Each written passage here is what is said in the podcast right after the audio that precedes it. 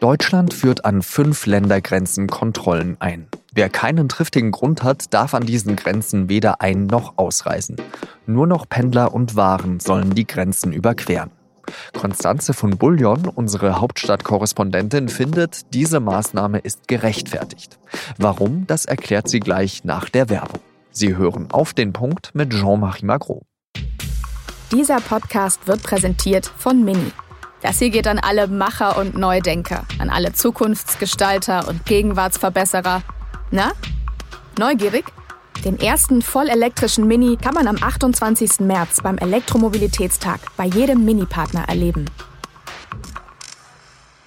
Er rückt noch einmal schnell den Stuhl zurecht. Dann verkündet der Innenminister Horst Seehofer eine wichtige Entscheidung.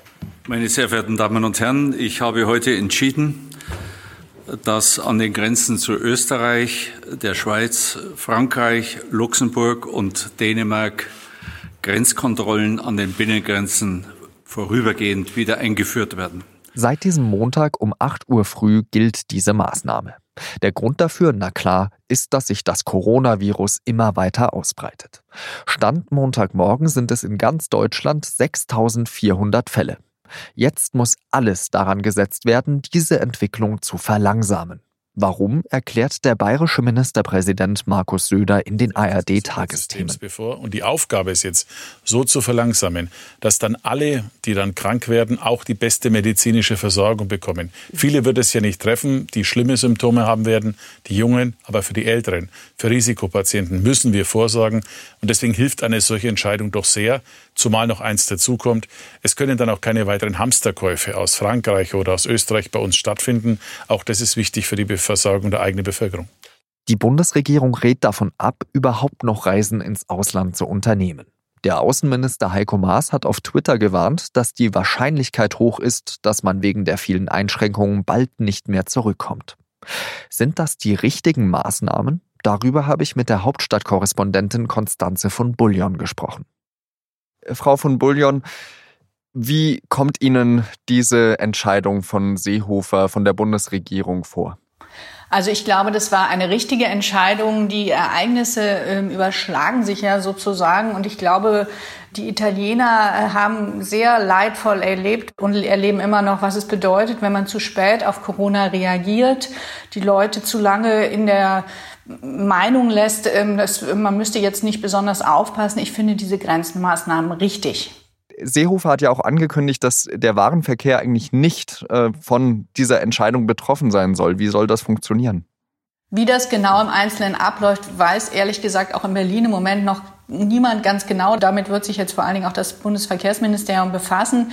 Man will natürlich jetzt auf keinen Fall, dass irgendwie der Nachschub in den Läden ausgeht oder die Leute in der Folge dann diese ähm, Hamsterkäufe noch verstärken oder irgendwie der Eindruck entsteht, ähm, es gibt jetzt irgendwie Nachschubschwierigkeiten. Das gilt ja im Übrigen auch für medizinische Materialien. Das ist ja jetzt ganz wichtig auch für die Krankenhäuser. Also ich bin sicher, diese Art von Grenzverkehr wird ganz lange noch aufrechterhalten bleiben, wenn nicht überhaupt immer. Ähm, ich kann mir nicht vorstellen, dass das eingestellt wird. Aber ähm, natürlich müssen die sich jetzt auch überlegen, wie sie das alles machen. Es kann auch durch vermehrte Kontrollen. Da wird es sicherlich zu den zu Staus kommen an einigen Grenzen. Aber ähm, unterbrochen wird dieser Lieferverkehr nicht. Jetzt ist es so, äh, ich bin ja zum Beispiel Deutsch-Franzose, habe eine Zeit lang bei Arte gearbeitet, ähm, in Straßburg und in Kehl auf der anderen Seite gewohnt. Ist das sinnvoll, dass ich jetzt nicht mehr aus Kehl nach Straßburg kann, aber dafür nach Berlin kann? Das wird natürlich, wenn man sowas im Einzelfall betrachtet, immer absurde Szenarien geben, wo man denkt, warum darf der eine das eine und der andere das andere nicht. Ich könnte mir vorstellen, dass über kurz oder lang diese Grenzeinschränkungen ähm, des Grenzverkehrs auch wieder aufgehoben werden, nämlich dann, wenn sich äh, Corona, was niemand wünscht, aber was vermutlich passiert, über ganz Europa verteilt haben wird. Dann machen diese Grenzschließungen keinen Sinn mehr, wenn sozusagen alle gleichermaßen infiziert sind. Ich glaube aber, dass es bei den Kontrollen vorerst bleiben wird, weil natürlich die Behörden auch versuchen, Leute, die irgendwie sichtbar infiziert sind, irgendwie aus dem Verkehr zu ziehen. Gibt es denn dann eigentlich auch noch äh, weitere Dinge, die man unternehmen kann? Oder ist das jetzt, sage ich jetzt mal, das schwerste Geschütz, das man gegen das Coronavirus auspacken kann? Nein, also sowohl bei dem eingeschränkten Grenzverkehr ist, ist ja noch nicht das Maximum erreicht. Die ganzen osteuropäischen Grenzen zu Polen zum Beispiel sind ja alle noch offen. Das kann alles noch kommen. Und was die äh, persönlichen Lebensumstände geht, ähm, angeht, habe ich den Eindruck, dass viele Leute das noch nicht ernst genug nehmen. Können Sie das ausführen? Also wir erleben jetzt äh, das ganze Wochenende in Großstädten in Deutschland. Ich lebe in Berlin, aber ich glaube, es ist in München ähnlich, dass die Menschen nach wie vor im Freien in Cafés eng beieinander sitzen. Sie sitzen in Bayern in Biergärten. Ich habe äh, Straßenmusiker hier in Berlin gesehen. Da sind, bilden sich große Menschentrauben, relativ unbekümmert. Die Leute umarmen sich nach wie vor zur Begrüßung. Es spielt sich natürlich viel mehr im Freien ab im Moment, aber tatsächlich sind solche Sachen eigentlich unverantwortlich. Hat man da als Staat eigentlich noch Möglichkeiten, da einzugreifen oder muss man da einfach das so hinnehmen, dass eben manche Leute das nicht so ernst nehmen? Also ich glaube, das muss noch viel deutlicher kommuniziert werden. Die äh, Bundeskanzlerin hat ja gesagt, ähm, man soll also soziale Kontakte reduzieren. Äh, der Bundesinnenminister Seehofer hat es gestern auch noch mal wiederholt. Also die haben das schon immer wieder gesagt, aber ich stelle auch in meinem privaten Umfeld fest, viele Leute nehmen das nicht besonders ernst und es ist natürlich wahnsinnig hart. Ich glaube, auf soziale Kontakte zu verzichten, ist so ziemlich das Schlimmste, was man den Leuten androhen kann. Also insofern, die Widerstände werden, glaube ich, erheblich sein. In Österreich ist es ja so, dass man die eigene Wohnung eigentlich nur mehr verlassen darf, wenn man einkauft, wenn man für andere einkauft und wenn man zur Arbeit fährt.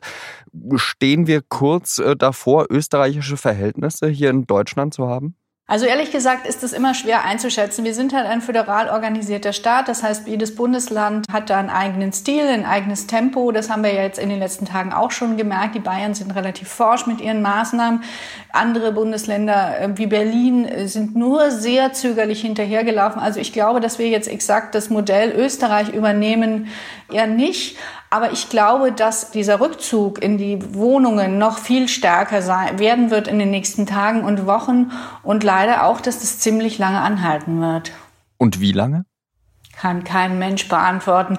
Ich kann mir nur sehr schwer vorstellen, dass wir in wenigen Wochen wieder ganz unbeschwert äh, wie bisher leben können. Aber ich weiß das so wenig wie Sie oder wie unsere Hörer. Ich glaube, da sollte jeder sich zurückhalten mit irgendwelchen Prognosen. Ganz herzlichen Dank, Frau von Bullion. Ja, sehr gerne. Wir rufen den Katastrophenfall aus. Markus Söder hat an diesem Morgen die nächste Stufe im Kampf gegen das Coronavirus ausgegeben. Den Katastrophenfall für ganz Bayern. Der Vorteil ist umfangreiche Möglichkeiten für die Behörden, klare Steuerung, Eingriffs- und Durchgriffsmöglichkeiten. Alles muss in eine Richtung laufen, in einer gemeinsamen koordinierten Form. Die Schulen und Kitas sind in Bayern sowieso schon geschlossen. Ein Besuchsverbot für Alten- und Pflegeheime gibt es auch schon. Jetzt sollen aber auch viele Läden und Freizeiteinrichtungen geschlossen werden. Eine Ausgangssperre gibt es noch nicht, hat Söder betont, aber alle sollten sich Gedanken machen, ob sie wirklich das Haus verlassen müssten. Außerdem will Bayern den Unternehmen helfen, die wegen Corona wirtschaftliche Probleme haben. Steuerzahlungen sollen zinsfrei gestundet werden können. Zusätzlich soll ein Bayernfonds eingerichtet werden. Und für kleinere Betriebe, auch Selbstständige, sollen in den kommenden Tagen Soforthilfen abrufbar sein. Für all diese Hilfen will Bayern 10 Milliarden Euro zur Verfügung stellen. Der deutschen Wirtschaft geht es trotz der vielen versprochenen Hilfen immer schlechter. Der DAX steht zum ersten Mal seit dem Jahr 2014 unter 9000 Punkten. Das ist der schnellste Absturz der Geschichte. Zu den größten Verlierern zählen die Autohersteller, die Lufthansa und die Reiseveranstalter. TUI zum Beispiel hat nur an diesem Montag ein Drittel seines Werts verloren. In der Folge hat das Unternehmen seine Jahresprognose zurückgezogen und den Großteil seines Geschäfts gestoppt. Das Coronavirus hat die Nachrichtenlage gerade ja voll im Griff. Und da wir nicht alles im Podcast abdecken können, hier der Hinweis, auf sz.de-coronavirus bekommen Sie einen guten Überblick.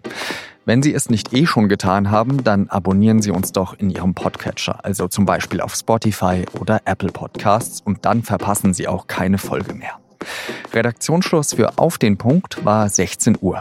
Passen Sie gut auf sich und Ihre Liebsten auf. Vor allem auf die, die es am meisten nötig haben. Adieu.